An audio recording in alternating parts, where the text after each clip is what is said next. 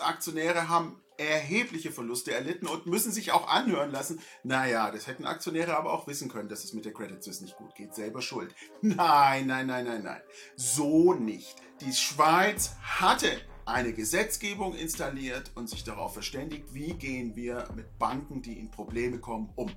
Und diese Gesetzgebung hat die Schweiz, bam, einfach außer Acht gelassen und eine Zwangsübernahme durch die UBS dekretiert, mit der Folge, dass Aktionäre erhebliche Verluste erleiden mussten.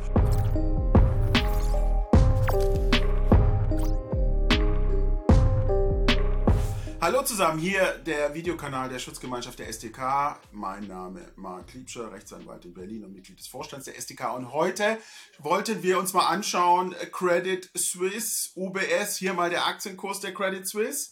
Oh man, böse, böse Sache. Und Aktionäre haben erhebliche Verluste erlitten und müssen sich auch anhören lassen. Naja, das hätten Aktionäre aber auch wissen können, dass es mit der Credit Suisse nicht gut geht. Selber schuld. Nein, nein, nein, nein, nein.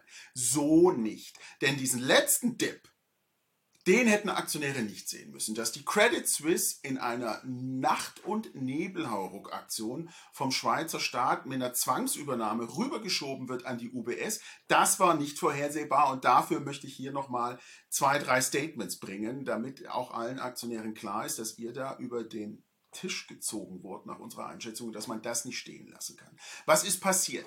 Die Credit Suisse hatte schon immer heftige Probleme. Ja, das ging seit Jahren so. Die hatten erhebliche Compliance- und Governance-Probleme. Oh, fieser Misthaufen. Okay. Aber auch schon seit Oktober war bekannt, die Credit Suisse könnte in Probleme kommen und dass die Schweizer ihre Banken Too Big to Fail Gesetzgebung aktivieren müssen, um die Credit Suisse geordnet abzuwickeln und zu restrukturieren, neu zu machen und dann eine gesunde Credit Suisse wieder an die Börse zu bringen. Aber was ist passiert? Das hat die Schweizer Regierung nicht gemacht. Die Schweizer Regierung selbst hat ihre ganze Gesetzgebung, die sie aufgebaut hat für ihre Too Big to Fail Banken, hat sie in einer Nacht mit einem Pinselstrich außer Kraft gesetzt, eine Notfallverordnung gemacht und im Grunde eine Zwangsübernahme dekretiert in einer Nacht, der zufolge die UBS, die Credit Suisse, in der Zwangsübernahme übernommen hat und die Credit Suisse Aktionäre, bam, haben einen erheblichen, nochmal einen erheblichen Zusatzverlust erleiden müssen, ohne dass es dafür eine gesetzliche Grundlage gab. Und das ist eigentlich unsere Kritik. Nämlich, die Schweiz hatte eine Gesetzgebung installiert und sich darauf verständigt, wie gehen wir mit Banken, die in Probleme kommen, um. Und diese Gesetzgebung hat die Schweiz, bam, einfach außer Acht gelassen und eine Zwangsübernahme durch die UBS dekretiert, mit der Folge, dass Aktionäre erhebliche Verluste erleiden mussten. Und das geht nicht. Wir sind da auch in Kontakt äh, mit äh, Schweizer Rechtsprofessoren und der Frage, macht es Sinn, dort Schadensersatzansprüche geltend zu machen gegen den Schweizer Staat für Aktionäre? Das ist also der eine Punkt. Lasst euch nicht einreden, dass das absehbar war und dass das okay ist. Nein, ist es nicht.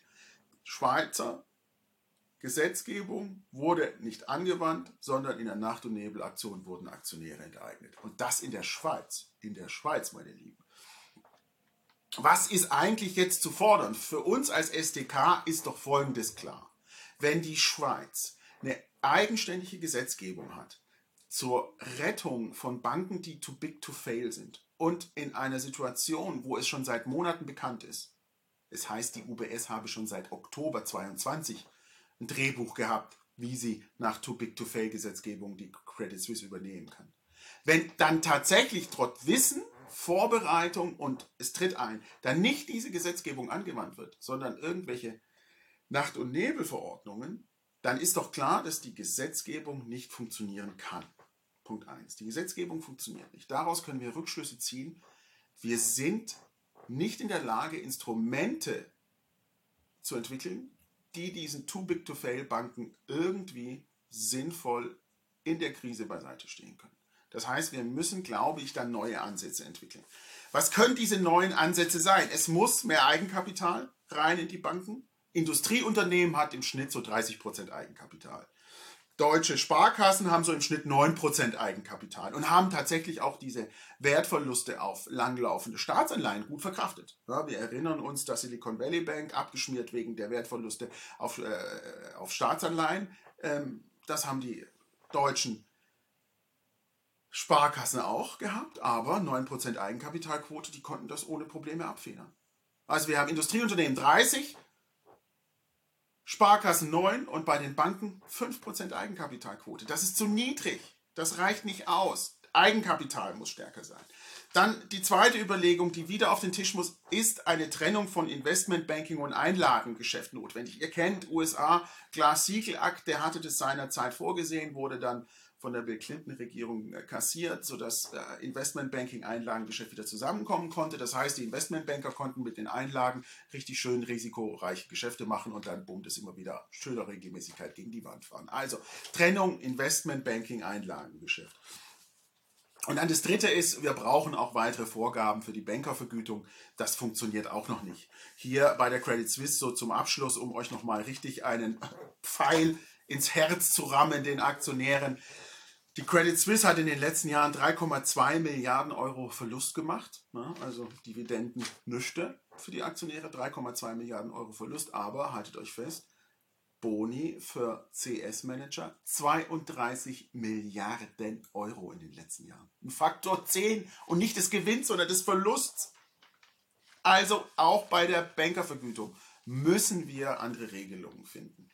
Das ist die Situation, wie wir sie sehen. Also, schreibt uns in die Kommentare rein, wenn ihr betroffen seid als Credit Suisse Aktionäre. Wir sind dabei, mit Schweizer Kollegen dort ähm, einen Pool von Interessenten aufzubauen äh, und äh, werden dann auch in den kommenden Tagen, das kann auch im Moment vielleicht einige Wochen dauern, da Newsletter rausgeben, Interessengemeinschaft machen. Also schreibt die Kommentare rein und wie immer, werdet Mitglied bei der SDK.